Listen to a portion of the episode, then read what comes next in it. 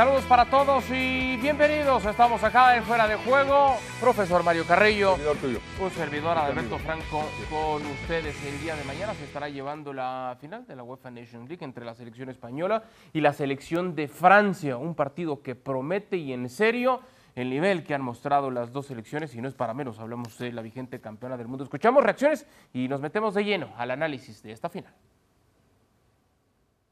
Yo creo que Francia es a nivel individual la mejor selección del, del mundo por jugadores. De hecho, solo hace falta mirar su 11 para darse cuenta del perfil de los jugadores y en los clubes en los que juegan. A nosotros nos queda claramente la baza de ser un equipo. Todavía podemos ser un equipo mejor, todavía podemos mejorar nuestro rendimiento y el fútbol es un deporte maravilloso que premia a los que mejor juegan mm, la mayoría de las veces y esas son nuestras armas. Vamos a intentar ser mejores que ellos como colectivo y es indiscutible el potencial y la calidad que tienen. Esos tres jugadores de arriba son buenísimos y capaces de decidir cualquier partido por su calidad individual. Pero no, no vamos a cambiar un ápice lo que nos ha llevado hasta aquí. Nos ha llevado hasta aquí nuestra convicción, nuestra ambición, nuestra calidad. Qu'il y une expérience un peu plus importante de notre côté, oui. Bien évidemment, d'avoir déjà un vécu, une expérience euh, du très haut niveau, mais c'est pas pour ça que ça va nous donner des, garanties sur, ce qui se passera euh, demain. Donc, euh, je ne vais pas considérer ça comme un, atout. On sait très bien que demain, il faudra tous les ingrédients pour faire en sorte d'aller chercher ce titre. La selección francesa tiene ventaja sobre los españoles en competiciones oficiales. Los dirigidos por Deschamps registran cinco victorias de las nueve ocasiones en las que se han enfrentado. Cabe señalar que La Roja ha ganado dos de los últimos tres encuentros contra los campeones del mundo en torneos mayores. Recién estábamos escuchando reacciones de los entrenadores y se une a esta edición de Fuera de Juego Mario Kempes. Marito, gracias por estar con nosotros acá con el profesor Mario Carrillo. Arranco con usted, profesor Carrillo. Eh, dice Luis Enrique que a nivel individual Francia es la mejor selección del planeta, eh, son los campeones del mundo, pero acude al juego colectivo para tratar de derrotar las grandes individualidades que tiene la selección francesa. Esa es la clave, es por ahí, no hay más. Es por ahí, es por ahí. Me gustó mucho las pelotas tremendas que tiene este entrenador. Primero, me gustó mucho que haya metido a Gavira de volante, Sí. 17 años. Segundo, la dinámica que le da y el conjunto. Él, por ejemplo, los tres delanteros, Ordiazábal, Sarabia y, y Fran Torres, Sí. triangula a la perfección, hizo jugadas de altísimo nivel de calidad. Los volantes, una dinámica, Busquets luce, compensa con Coque y Gavira. Eh, a mí se me hace un gran conjunto el español. De hecho, es lo que le da el triunfo la vez anterior. Marito, te mando un fuerte abrazo. Dice Luis Enrique que no va a cambiar absolutamente nada de lo que han estado haciendo. Y, y- está bien, ¿no, Marito? Un técnico tiene que, si, va a caer, tiene que caer con su idea, ¿no? Hay que, hay que morir con la suya, como se dice siempre normalmente de cada entrenador. Pero es que Luis Enrique ha encontrado una manera diferente de encarar los partidos, en el sentido de que cualquiera que juegue, sean los titulares indiscutibles o vengan los chicos que en esta especie de renovación que necesita todo el fútbol y principalmente la, la- la selección española, está encontrando un equilibrio espectacular en chicos que le está dando un rendimiento fenomenal. Y fíjate que el otro día contra Italia, una una selección que todos conocemos, que se defiende muy bien, que te juega el contragolpe, a pesar de que quizás ahora tiene jugadores que manejan mejor la pelota, pero claro, España tiene la gran habilidad y ha encontrado chicos con buen pie y manejan la pelota como hacía mucho tiempo que no se lo veía con la confianza que se lo ve España ahora. Ahora te digo, el partido de mañana contra Francia va a ser espectacular. Tengo que ver, tenemos que ver, mejor dicho, a ver si Francia tiene la habilidad que no tuvo Italia de quitarle la pelota. Porque si vos le das la pelota a España, te puede volver loco.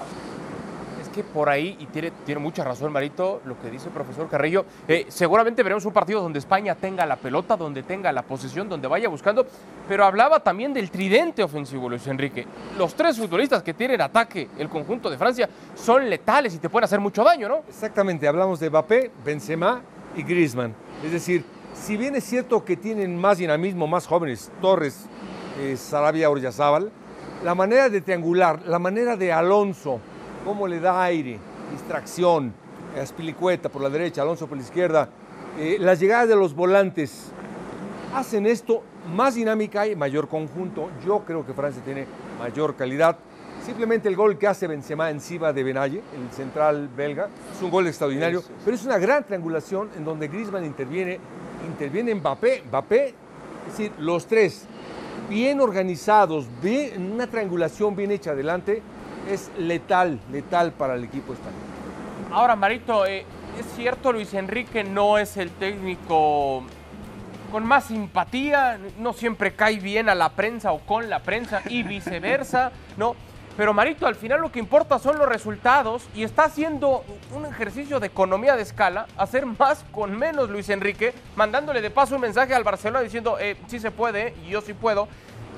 El resultado puede terminar, Marito, con todas las críticas sobre los malos tratos que tiene Luis Enrique. Bueno, no siempre jugando mejor podés ganar los partidos. Eh, eh, la verdad que hoy en día lo que manda son los resultados. Si vos jugás bien y uno o dos goles y vas por delante, cosa que el otro día los belgas no supieron hacer, con dos goles de diferencia ante una Francia que la estaban apabullando, bueno, más o menos apabullando, pero que, que, no supieron defender. Es decir, España con dos goles de diferencia, tal y como maneja la pelota, muy difícil que, suponiendo que es muy difícil, porque en el fútbol no, es, no, es, matemático, pero hay que suponer de que con la pelota en los pies, España, y con 2 a 0 de diferencia, es muy difícil que le empaten un partido. Lo que pasa es que, claro, los belgas se relajaron, Francia dijo, si me hacen 4 o me hacen 6, da lo mismo que perder por 2 a 0. Y se fueron al ataque, los belgas se relajaron y por eso perdieron el partido. Verdad que Francia tiene un gran equipo, no lo vamos a discutir. Que tiene tres delanteros fenomenales, tampoco lo vamos a discutir. Pero es que Bélgica no es España. Bélgica no maneja la pelota como España. Y para defenderse con la pelota, hoy en día yo creo que España es la mejor. Después los resultados puede ser otra cosa, pero creo que España es mejor manteniendo la pelota en su poder. Ahora, profesor Carrillo, eh, no sé si coincida, eh, el obligado es Francia en el papel, campeona del mundo, eh, con nombres más espectaculares y llamativos que España. ¿Es el favorito y también el obligado? Eh, yo creo que no, yo creo que no, pero te voy a decir por qué. Tal vez por la experiencia de los jugadores, la calidad de los jugadores. Tal vez porque Oryazábal, Sarabia, Fran Torres no tienen el nombre de Benzema y de Mbappé. Tal vez por eso. Tal vez el medio campo, como dice muy bien mi tocayo, es decir, el medio campo es Poba y eh, Rabiot. Sí. El medio campo es Busquets, es decir, yo veo un equipo, técnicamente mi tocayo tiene razón, tiene la pelota mucho, pero cuidado por la profundidad que tiene Francia. Eh, Bélgica con Lukaku le había hecho un gol y por milímetros Sí. fue fuera de lugar en dos minutos. Francia le hizo un golazo de Teo Hernández de media distancia. Cuidado, partidazo. Partidazo, eh, estoy de acuerdo en mucho con mi tocayo, pero está para cualquiera. No se va a animar a darme un pronóstico. Me a mí me gusta Francia, pero está para cualquiera. ¿Me puede dar un marcador? Nada más gana. Nada Francia, más. Nada más gana. Francia. Eh, El campeón. Marito, ¿te atreves a darnos un pronóstico de lo que nos espera en el encuentro en el aspecto cualitativo y en el cuantitativo? Dame un marcador, Marito. Yo no, te- yo no tengo problema en darte el marcador. Venga. Ahora quiero una pequeña, un minutito más. Fíjate, España está en un periodo de renovación, con todos chicos que realmente recién están sacando las plumas y que recién están haciendo los primeros, eh, digamos, eh, la- las primeras presentaciones con España. Francia sigue manteniendo más o menos la Francia campeona. Y eso tiene mucho mérito por España, porque el otro día contra Italia hizo un gran partido, a pesar que bueno, estuvo ahí nomás, pero que es que España es totalmente diferente a una Francia que ya está campeona con todos, casi prácticamente los mismos jugadores, a excepción de Benzema, Y España está otra vez, otra vez surgiendo con toda la juventud. Te digo una cosa, si España mañana llega a marcar el primer gol, mira, no te lo voy a decir así, creo que España mañana gana. ¡Oh! Mañana gana España 2 a, 2 a 1. 2 a 1 vamos a ponerle. Me encanta, me encanta cuando Marito nos pone el pronóstico y, y así de. eh, lo duda, lo piensa, lo analiza, pero se atreve el profesor Le- Carrillo. No, aparte lo traiciona la creatividad de lo gran jugador y Claro. delantero internacional, mundialista. Mundo. Pero por lo mismo, Sí. por la calidad que tiene mi tocayo, Pero esto- y tenía esto- mi tocayo, Esto, es- acertar, ¿eh? Esto no es que tenga la, la verdad, ni mucho menos. Lo que pasa es que viendo uno y otro, Francia ayer, antes, bueno, el otro día dio vuelta un resultado que si Bélgica con un poquito de cerebro no puede perder el partido. Y España contra Italia, un, un equipo que se sabe defender muy bien, a pesar que perdió el capitán a los pocos minutos, pero que España juega, está jugando muy bien, es verdad. Tiene razón, tiene razón. Gente, hombre, cuando expulsan a Bonucci, Sí. creo yo que España ah, ya estaba jugando muy bien. Sí. Expulsan a Bonucci fue determinante España. Cambia, es decir, cambia, cambia un cambia. poquitín. Bueno, Bonucci es Bonucci. Bueno, atrévase ya, profesor Carrillo. No, yo le voy a Francia, Francia gana y gana bien, 3-1 gana Francia. Bueno, yo soy incapaz de llevarle la contra a Marito Kempes. No, mi tocayo. Soy incapaz de llevarle la contra al profesor Carrillo, pero es que también tengo que decidir. No, mi, sí, no, mi, Eh, vele a mi tocayo, mi eh, tocayo es y- letal, siempre fue letal. exacto, exacto, bien, bien, Marito, sacando, sacando ahí la, la diplomacia, exacto, perfecto. Yo me quedo con el empate ese que por supuesto no, no podrá aparecer. Marito, siempre es un gusto platicar contigo, te mandamos un fuerte abrazo. Y penales.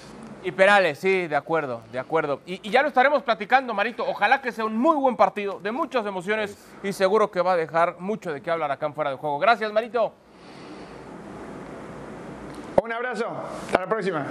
Bueno, Mario Kempes con nosotros analizando la final entre la selección de España y la selección de. I'm not expecting, you know, Haaland or Messi or Ronaldo because that's not what we're after. We just want a team that competes. That's all we've ever wanted. We don't want, we don't want the world. We're not expecting that. We just want St James Park to be a place where teams come, they play, and we can be proud of. It's nothing to do with the money. You could have, yeah, we're going to say it's Saudi's going to take, we're going to be, but who's going to come?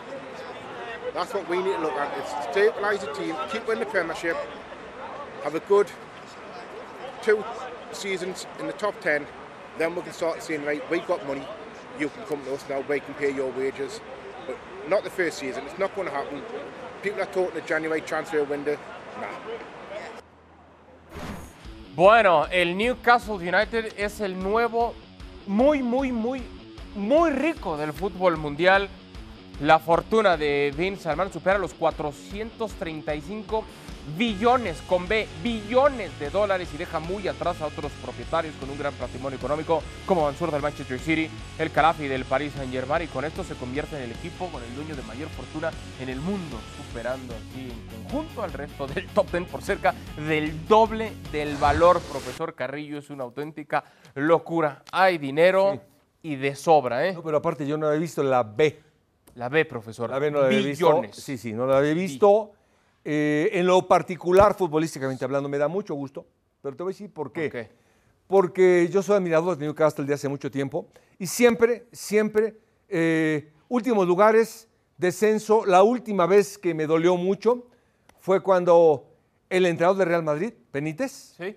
le va mal en el Madrid, va al Newcastle y desciende con Newcastle. Mm. Eso para mí fue doloroso, aparte de que es un gran entrenador, Benítez, pero me duele mucho porque siempre está así. Con esto debe de dar un golpe de Claro. autoridad en cuanto a calidad de jugadores, técnico, etcétera, etcétera, y darle satisfacciones a un, hombre, a un antiquísimo público, fanáticos extraordinarios, como el que acabamos de ver.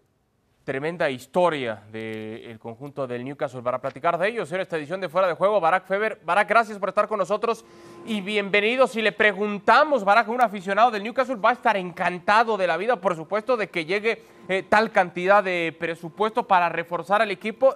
Y creo, Barak, que hay que empezar a acostumbrarnos a escuchar, no sé si suena muy descabellado esto, Barak, pero, pero Mbappé, pero Holland, esos nombres que suenan en el futuro para llegar a los grandes equipos, bueno quizá no suene tan descabellado como una posibilidad para que vayan a este millonario Newcastle. De inicio sí, de, inicio sí. Saludos Adal, un abrazo a Mario. Pero, a ver, será cuestión de tiempo y de poco tiempo además. Es decir, eh, el Manchester City, por ejemplo, que es la referencia más directa que tenemos, un club similar al Newcastle cuando fue tomado por los Emiratos Árabes Unidos, empezó con Robinho, ¿no? que, que en ese momento llamaba mucho la atención, pero tampoco era el futbolista más cotizado. Pero con eso se empezó a construir y una vez que el proyecto tomó seriedad, los futbolistas de primer nivel empezaron a, a querer jugar en el Manchester City, probablemente eso ocurrirá en el Newcastle United.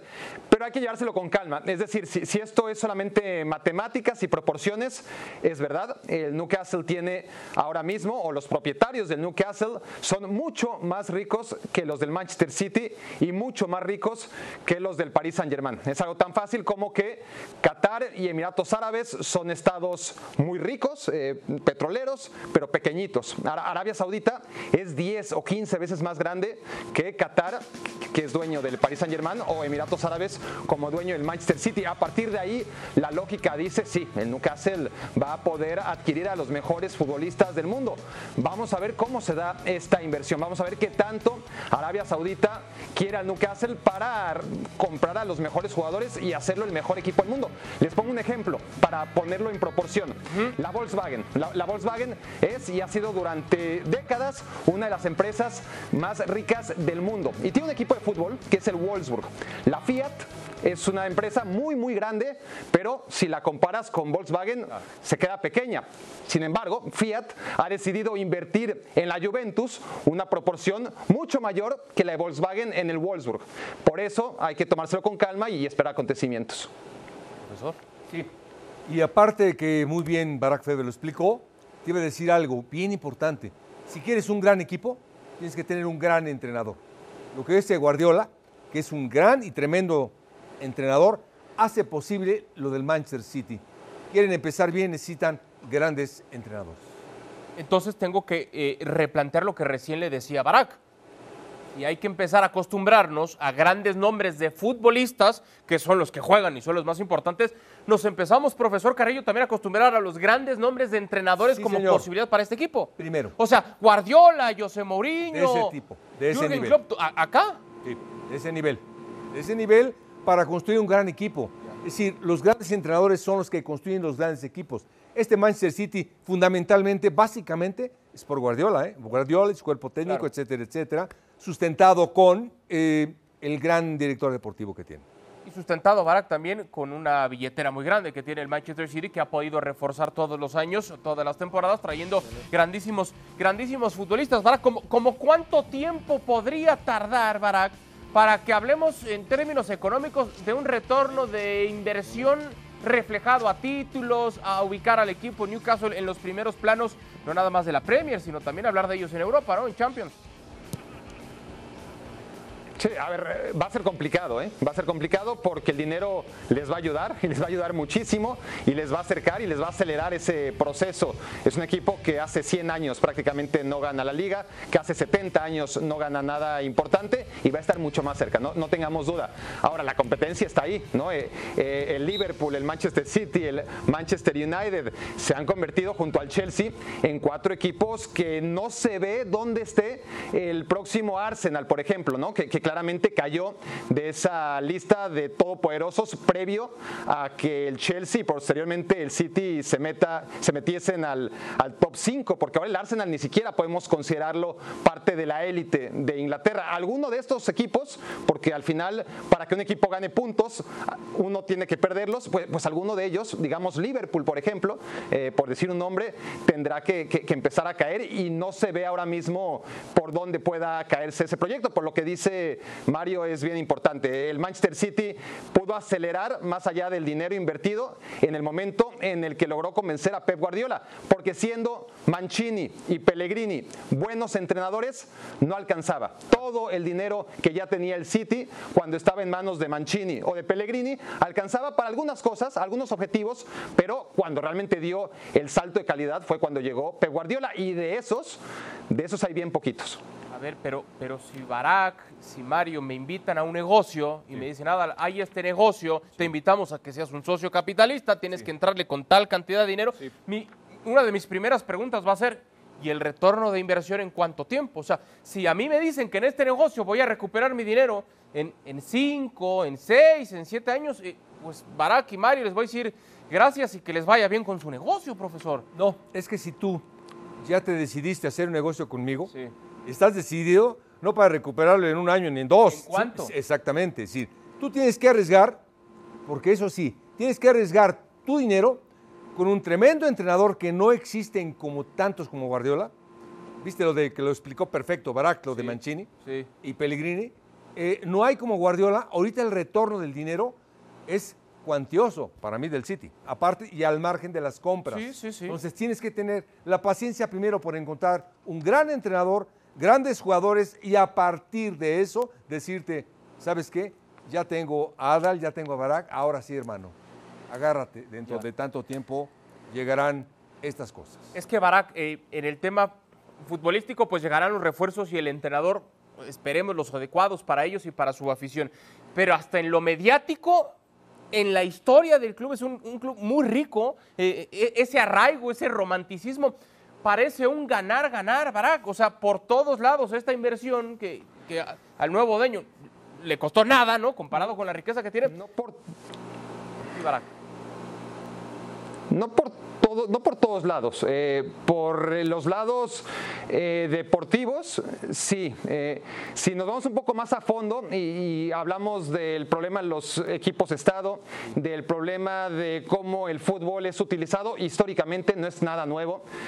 para limpiar nombres, pueden ser a lo largo del tiempo dictadores o mafiosos o constructores o en este caso gente de regímenes que han, como sabemos, está documentado, no son rumores, eh, que han promocionado el poco respeto, por decirlo así, a los derechos humanos, unas cuantas atrocidades, atrocidades bien documentadas, y con un equipo de fútbol, Qatar, Emiratos Árabes, Arabia Saudita, logran normalizar ¿no? Su- sus regímenes. Y, y eso es algo digno de análisis. ¿no? Eh, El fútbol siempre ha sido, no, no solamente en estos tiempos, pues siempre ha sido un vehículo para que la gente pueda distraerse o, o dentro de ese ensimismamiento propio que tiene el aficionado de fútbol pueda ignorar o, o ver a- o- hacia otro lado de dónde viene este dinero realmente. ¿no? Entonces, por eso te digo que no necesariamente es un ganar, ganar y, y todo es bello. Dentro de este análisis, creo que también nos queda la responsabilidad de hablar sobre la poco, co- lo poco conveniente que es que este tipo de gente esté en el fútbol. Ahora, también, y, no podemos sernos tontos ni- ni ser hipócritas, los equipos más tradicionales, hablemos del Bayern, hablemos del Real Madrid, hablemos del Barcelona, hablemos de la Juventus, aquellos equipos que han dominado históricamente lo han hecho también con eh, las reglas siempre a su favor, ¿no? Porque la repartición de las ganancias por publicidad, derechos de transmisión, etcétera, siempre van a los equipos que suman más puntos y a los que suman menos se va menos dinero. Y así, históricamente, ha sido mucho más fácil para los equipos grandes eternizarse y eso permite únicamente a los equipos que se han quedado rezagados, como el Newcastle o como en su momento el Manchester City o el Chelsea, apostar simplemente a ganarse la lotería, porque es la única manera en la que realmente pueden sostener un nivel similar al de aquellos equipos que siempre han sido los que han acaparado todo. Entonces también esa es eh, una parte del análisis, ¿no? Eh, ninguna eh, de las dos partes que están enfrentando y que es parte de todo este sistema en el que ahora nos encontramos previo a una Superliga o a una Petroliga, ya no sabemos cómo se va a llamar, pero ninguno de las dos partes, por un lado tenemos al Bayern, tenemos al Real Madrid, tenemos a estos defensores de la Superliga y luego tenemos a las potencias emergentes tienes argumentos de sobra para apoyar y para también darle espalda a unos y a otros. Es decir, profesor, eh, la FIFA, la UEFA, en este caso la Premier, tendría que, como dice Barak, revisar, meter mano, estudiar y entender no nada más por, por el lado donde lo dice Barak, que tiene toda la razón, sino por el daño que le puede hacer como tal al deporte estos clubes estados. eh, y, yo voy meramente al tema del dinero, ¿no? Que yo pongo este portafolio en la mesa, hay para comprar al mejor defensa, al mejor mediocampista, al mejor delantero, al mejor entrenador, y con eso le gano a todos. ¿Eso le puede hacer daño en sí al deporte? Yo creo que no, pero te voy a decir por qué.